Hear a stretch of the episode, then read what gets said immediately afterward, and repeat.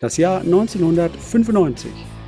1995 war das internationale Jahr zum Gedenken an die Opfer des Zweiten Weltkriegs. Erstmals wird in Deutschland die Pflegeversicherung eingeführt.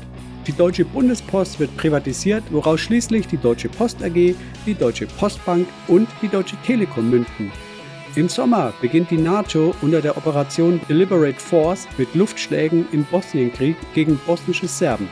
In der Linux-Welt war Slackware 2.3.0 erschienen und Debian 0.93 erblickte das Licht der Welt.